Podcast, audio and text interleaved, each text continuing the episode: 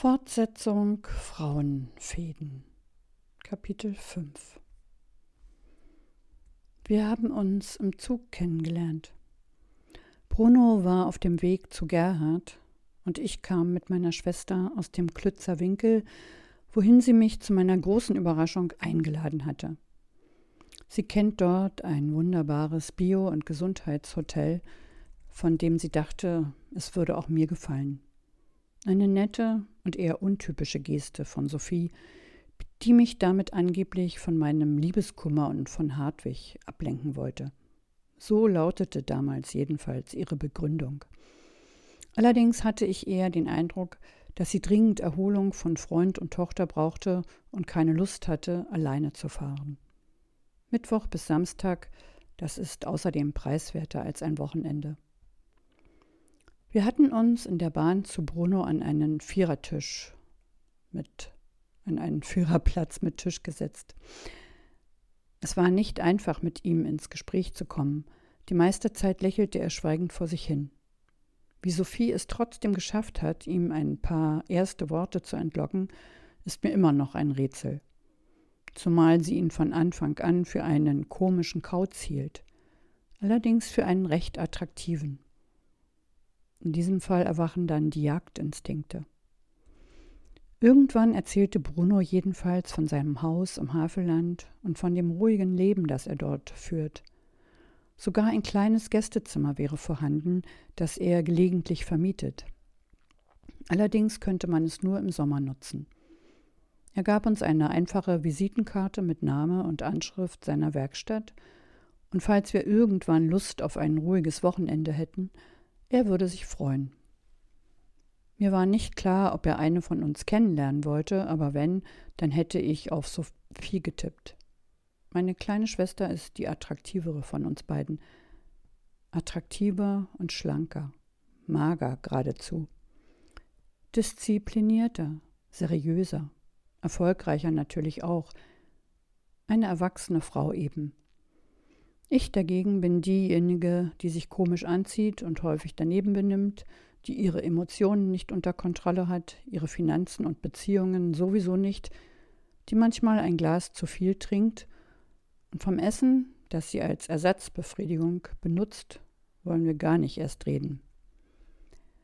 Dabei wäre doch jedem klar, jedenfalls hatte Sophie das am ersten Abend an der Hotelbar behauptet, dass ich mit meinem Herumflippen nur meinen Schmerz kompensieren würde. Damit hatte sie auf meine Aktivitäten in Kontaktbörsen angespielt, von denen ich ihr dummerweise erzählt hatte.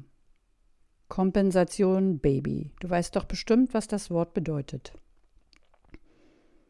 Am liebsten hätte ich ihr eine geknallt, so wie ich das als Kind manchmal tun musste, wenn sie mir auf die Nerven ging oder sich wie eine Klette an mich geheftet hatte.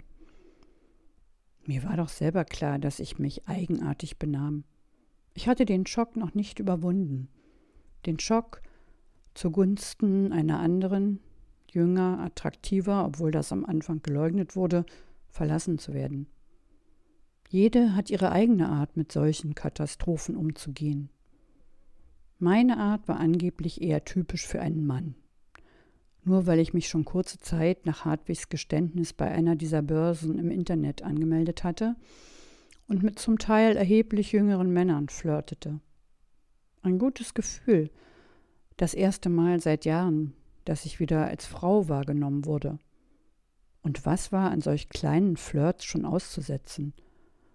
Mehr war bis zu diesem Moment noch gar nicht passiert, und schon wurde von Kompensation gesprochen. Meinem Körper gefiel dieses Kompensieren gut. Ich hatte ein paar Kilo abgenommen, mit der neuen Frisur kürzer gestuft, der neuen Farbe aus grau nach blond, sah ich gut aus, auch wenn Sophie darüber natürlich kein Wort verloren hatte.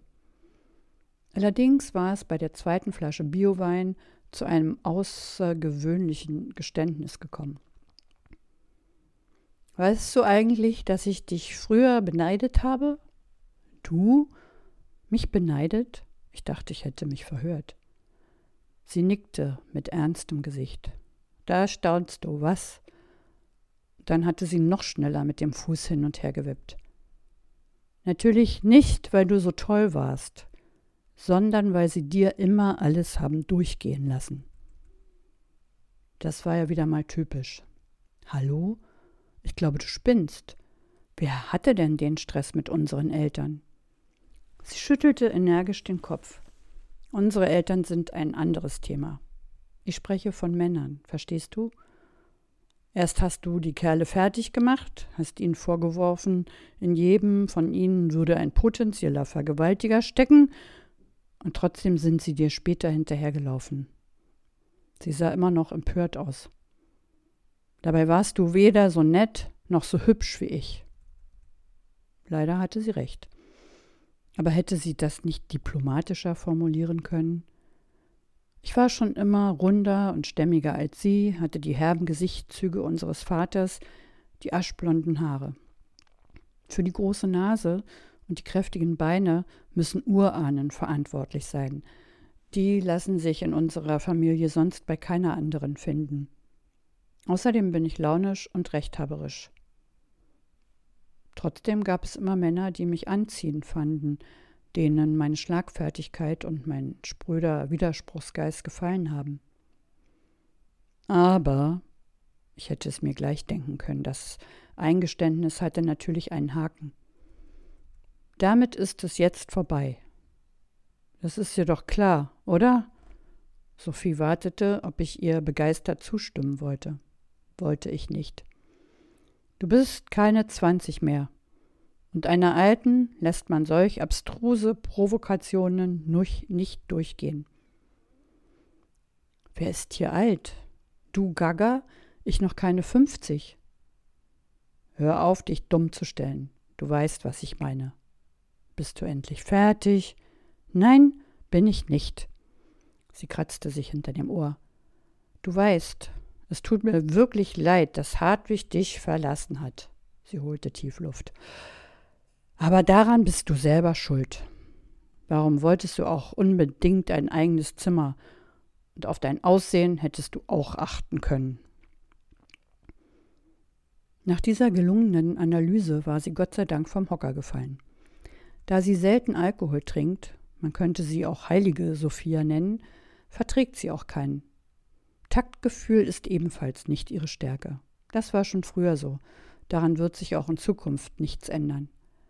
Sie knallt einem alle möglichen Dinge an den Kopf, während sie selbst sich die größte Mühe gibt, in einem freundlichen Licht zu erscheinen. Allein die Macke mit ihrer Figur. Ich stelle mir vor, wie sie nackt vor dem Spiegel steht und wollüstig ihre sich abzeichnenden Rippen betrachtet.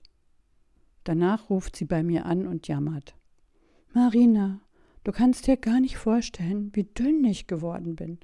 Frank sagt, ich sehe aus wie ein Skelett. Ist das nicht furchtbar? Sophie scheint zu glauben, dass ich sie nach all den Jahren noch nicht durchschaut habe. Sie ist magersüchtig und glücklich über jedes Kilo, das sie weniger auf die Waage bringt. Seit sie mit diesem redseligen Autoverkäufer zusammen ist, der fünf Jahre jünger ist, aber zehn Jahre älter aussieht, will sie immer noch dünner werden. Sie glaubt tatsächlich, eine Frau von 43 Jahren sollte aussehen wie eine 30-Jährige. Angeblich frisst sie wie ein Scheunendrescher. Allerdings nur Sachen, in denen kein Fett ist. Als ich das letzte Mal mit Sophie zusammen bei unserer Mutter war, einmal im Jahr lasse ich mich zu solchem Wochenende überreden, hatte ich ihr versprochen, ein paar Dinge im Supermarkt zu besorgen. Für Elfriede sollte es Götterspeise sein, die sie früher nie gemocht hatte, die sie jetzt aber essen darf, weil da kein Fett drin ist. Für meine Mutter eine spezielle Schokolade mit 80 Prozent Kakaoanteil, die gesünder wäre als Vollmilch und alles andere. Man könnte den Eindruck gewinnen, meine Schwester wäre die persönliche Ernährungsberaterin der beiden. Da wir am nächsten Morgen alle zusammen frühstücken würden, hatte Sophie außerdem um fettfreien Joghurt für ihr Frühstücksmüsli gebeten, denn ohne ihr Müsli wäre das Frühstück kein Frühstück. Ich hatte einen mit 1,5 Prozent Fett gefunden, das war ihr immer noch zu viel. Fettfrei hätte sie schließlich gesagt, nicht weniger. Ich hatte ihr den Joghurt auf den Tisch geknallt, entweder den oder keinen. Später, als ich einen Salat fürs Abendessen zubereitete, Mutter stand im Garten und heizte den Grill vor, hatte sie mir ständig über die Schulter gesehen. Wie kannst du nur so sorglos mit dem Olivenöl umgehen? Es gibt Aufsätze, mit denen kann man das wunderbar portionieren. So weißt du doch nie, wie viel Öl du benutzt. Dabei hatte sie mit hochgezogenen Brauen meinen Bauch gemustert. Weniger Fett würde dir gut tun. Ich hatte keine Lust, mir dieses Genörgel länger anzuhören. Noch ein einziges Wort und du bist tot. Als Kind hatte ich das häufiger sagen müssen. Danach war Sophie in Mutters Wohnzimmer verschwunden, wo Elfriede auf der Couch gerade ein kleines Nickerchen gemacht hatte. Ich konnte ihr liebliches Gesäusel bis in die Küche hören. Komm, Omi, ich helfe dir. Gleich gehen wir auf die Toilette. Sonst hast du wieder die Büchsen voll und das wollen wir doch nicht. Sophie ist eine falsche Schlange. Ich sage es nicht gern, aber es ist die Wahrheit. 6. Ein paar Wochen nach unserem schwesterlichen Ausflug in den Klützerwinkel habe ich dann Walter getroffen, der erste Mann, mit dem ich nicht nur virtuell flirtete. Es war diese Mischung aus Intelligenz und Humor, kombiniert mit einer gehörigen Prise Frechheit, die mich neugierig gemacht hatte. Und dieses Prickeln, das ich empfand, wenn ich seine Mails las. Ich bin eben anfällig für Worte. Und wenn einer ein inneres Leben hat, über das er nicht nur mit klugen, sondern auch mit poetischen Worten berichten kann, dann wirkt das bei mir wie ein Aphrodisiakum. Es dauerte nicht lange, bis ich in seinem Bett gelandet war. Natürlich in seinem. Zu mir in die WG, zu Lisa und Babs also, hätte ich ihn niemals mitgenommen. Die waren von meinem Kompensieren auch nicht begeistert. Es ginge doch wohl eher um Trauerarbeit, die es zu leisten gebe. Also behielt ich pikante Details meines Liebeslebens für mich, beziehungsweise behielt für mich, dass ich überhaupt so schnell schon wieder ein Liebesleben hatte. Walter bewunderte nicht nur meine Intelligenz und Schlagfertigkeit, er liebte auch meine Rundungen, meine kräftigen Beine. Ich war überrascht von der Heftigkeit seiner Reaktionen auf mich. In den letzten Jahren hatte mein Körper brach gelegen, unbeachtet von Hartwig oder mir, und nun wurde er plötzlich einer genauen Musterung unterzogen, einer sehr wohlwollenden noch dazu. Und jeder Winkel, jede Kurve wurde befühlt, bevor Walter mich vögelte, als wäre es das Letzte, was er auf dieser Welt noch tun wollte. Er ist ein paar Jahre jünger als ich, verheiratet, lebt aber getrennt in der gemeinsamen Wohnung – weil das bequem ist und außerdem besser für die damals zwölfjährige Tochter, die doch beide Elternteile brauchte. Anscheinend hat sich an dieser Einstellung nun etwas geändert, und älter geworden ist Marie natürlich auch. Ob Marion diejenige war, die auf Veränderung bestand? Oft sind es die Frauen, die neue Schritte wagen. Wir haben uns damals ein Dreivierteljahr lang getroffen, aber irgendwann musste ich mir eingestehen, dass ich für diese Art von Beziehung nicht geeignet bin. Der Sex war entspannt und angenehm, aber mich störte das Unverbindliche, auch das ein wenig Heimliche unserer Begegnungen.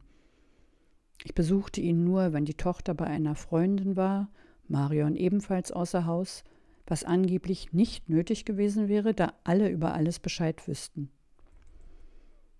Die Tochter vielleicht nicht. Ich kann mir nicht vorstellen, dass sie der Zwölfjährigen von Papas Liebesleben erzählt haben. Aber das spielte wohl keine Rolle, denn heute vermute ich, dass Lisa und Babs recht gehabt haben.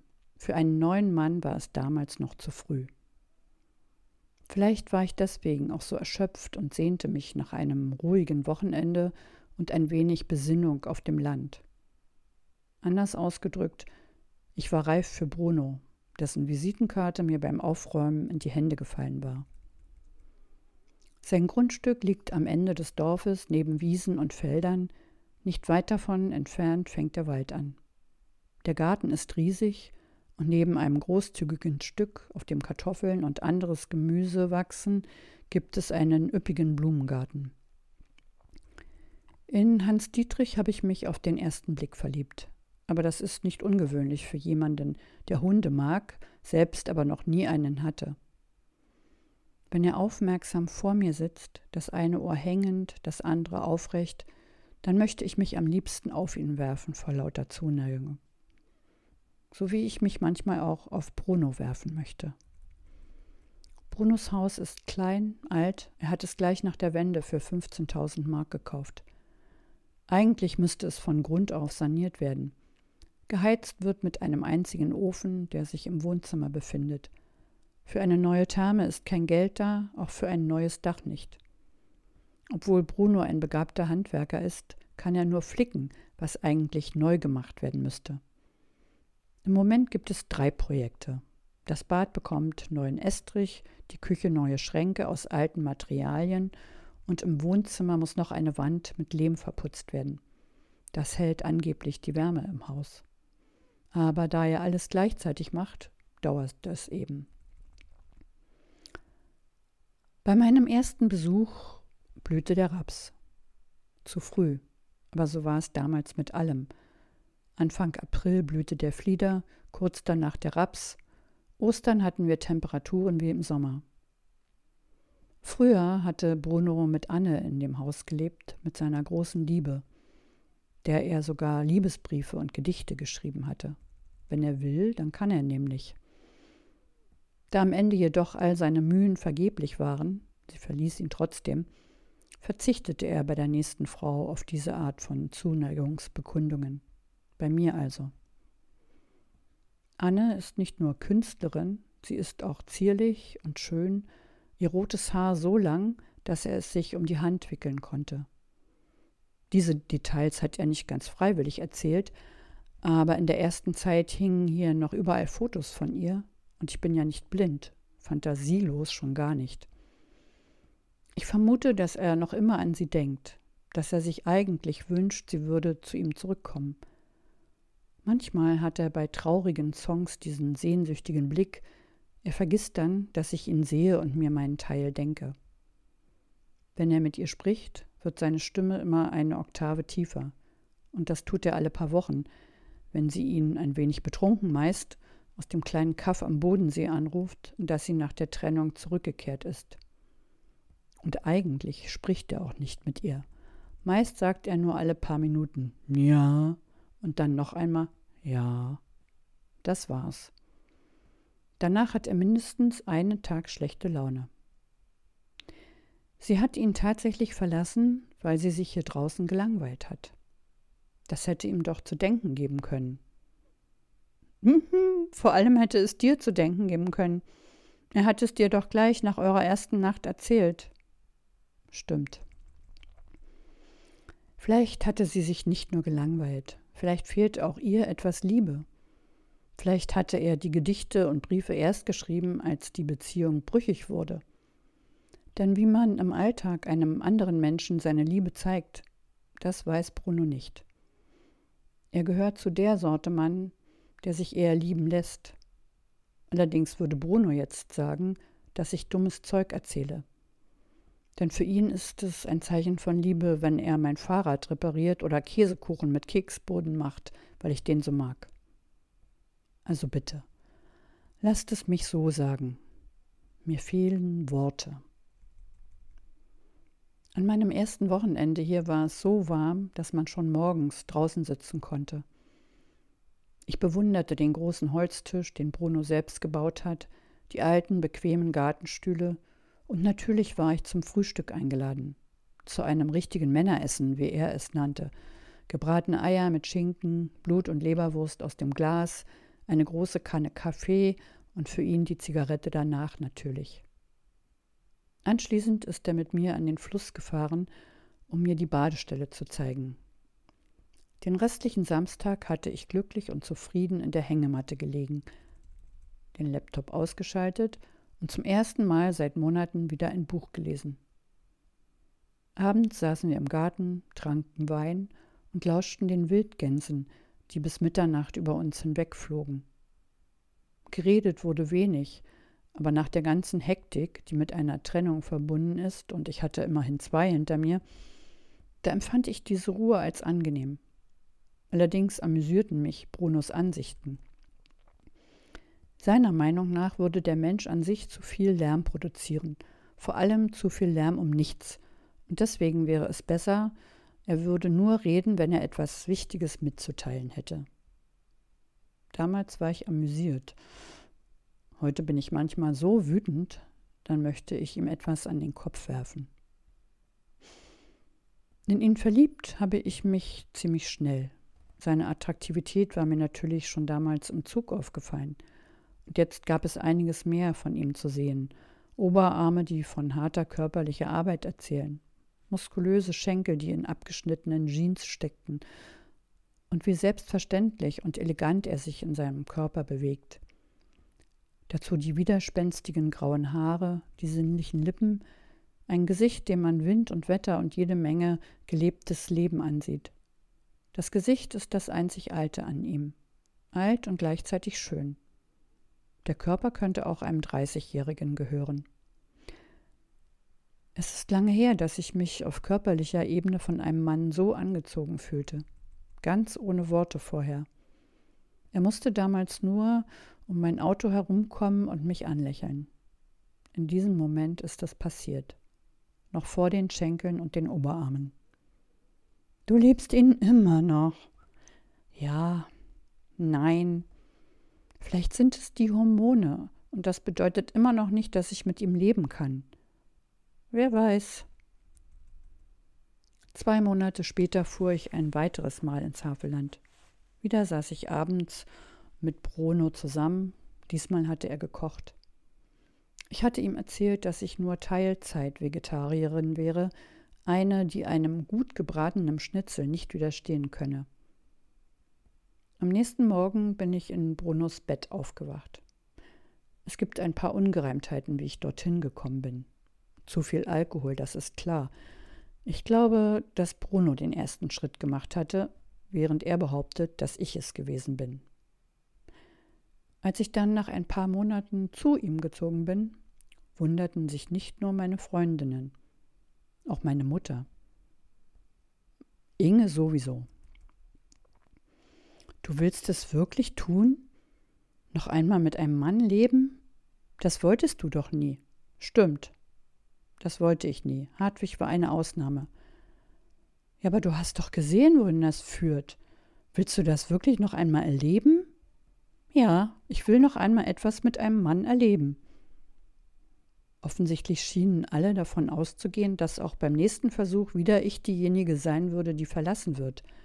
Am liebsten hätte ich gerufen, hey, könnt ihr euch nicht mehr daran erinnern, dass auch ich schon Herzen gebrochen habe, früher?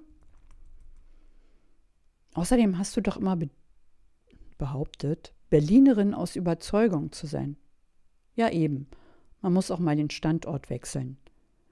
Aber muss es denn ausgerechnet ein Dorf sein? Und dann noch zu einem Mann, der völlig anders ist als du? Ein Einzelgänger und Waldschrat? Lisa und Babs hatten mich angesehen, als hätte ich sie gebeten, mir ihre Unterhosen zu leihen. Deine Worte, nicht unsere. Wie soll das gehen? Ganz einfach natürlich, sagte und dachte ich damals. Ich liebe ihn schließlich. Und er liebt mich.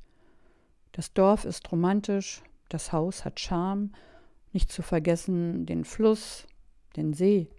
Und träumt ihr nicht auch von ruhigen Wochenenden auf dem Land? Ihr seid doch diejenigen, die seit Jahren die Stille preisen. Dann könnt ihr mich dort ja immer besuchen kommen, Einkehr halten oder Retreaten. Sogar ein eigenes Zimmer bekam ich, das kleine Gästezimmer unter dem Dach. Im Sommer etwas warm, dafür wuchsen letzten Winter Eisblumen auf den Fenstern. Von den minus 20 Grad war der Radiator überfordert. Ich habe ein paar Tage im Wohnzimmer neben dem Ofen geschlafen, der einzige Ort im Haus, an dem es auszuhalten war.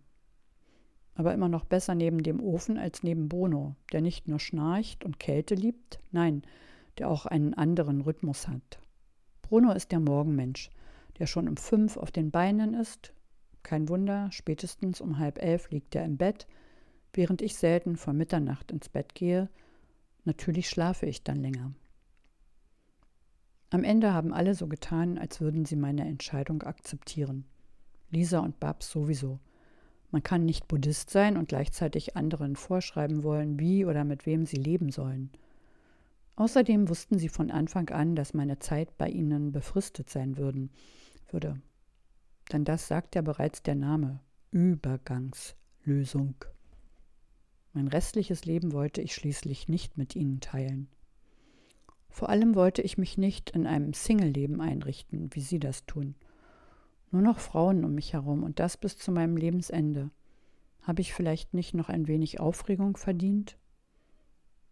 Allerdings war es nicht nur die WG, von der ich mich damals verabschieden wollte. Ich hatte gerade einen kleinen Job verloren, Pizzen backen für sieben Euro die Stunde, ein miserabler Verdienst, aber wenigstens zahlte jemand die Krankenversicherung. Da schien mir der Umzug ins Havelland zu Bruno eine gute Idee zu sein. Zwei Menschen, noch dazu zwei, die es gewohnt sind, von der Hand in den Mund zu leben, die passen doch recht gut zueinander. Und meine albernen Texte kann ich überall schreiben. Wenn einmal gar kein Geld da ist, dann essen wir drei Tage lang Suppe. Im Garten wächst alles, was wir dafür brauchen und was nicht sofort verarbeitet wird, landet in der Gefriertruhe. Das Geld für Brunos Wursteinlage können wir auch noch auftreiben. Und irgendwann wird neues Geld kommen. In dieser Hinsicht ist er Optimist. Warum sich Gedanken machen über Dinge, die gerade in diesem Augenblick nicht zu ändern sind? wenn ich mir vorstelle, wie lange andere für eine solche Haltung meditieren müssen. Die Zeit bei Bruno auf dem Land kommt mir viel länger vor, als wäre sie langsamer als sonst verstrichen, als hätte sie sich gedehnt, um mich einzuwickeln, zu umgarnen, mich an ihn, den Hund, das alte Haus und an die Landschaft zu binden. Ich schließe die Augen. Die Bilder kommen schnell, als hätten sie nur auf ihren Auftritt gewartet. Ich sehe, wie ich mit Bruno und Hans Dietrich über Wiesen und Felder laufe. Wir baden im Fluss, anschließend rubbeln wir uns gegenseitig trocken. Abends sitzen wir bei Kerzenschein im Garten. Aus dem Haus dringt Musik. Cohen, Dylan, Clapton, Sade, Massive Attack. Später lieben wir uns bei weit geöffnetem Fenster. Manchmal geht Bruno auch allein los, fotografiert den See, damit er später weiß, wie es dort im März, im Juli, im September aussieht. Denn ein See ist nicht nur ein Gewässer, ein See lebt, er hat gute und schlechte Tage. Oft sitzen wir auch einfach nur da und schauen in den Himmel, betrachten die Wildgänse, die hier ständig über uns hinwegfliegen. Nachts glänzen sie, und manchmal sieht es so aus, als würden sie leuchten. Vielleicht werden sie von einem Licht angestrahlt, das sich weit oben im Himmel befindet. Bruno jedenfalls behauptet, es wären weiße Gänse oder Schwäne. Auch wenn die einzelnen Szenen in der Erinnerung romantisch anzusehen sind, so bleibt es doch zu 90 Prozent ein Stummfilm. Von schöner Musik untermalt, das schon.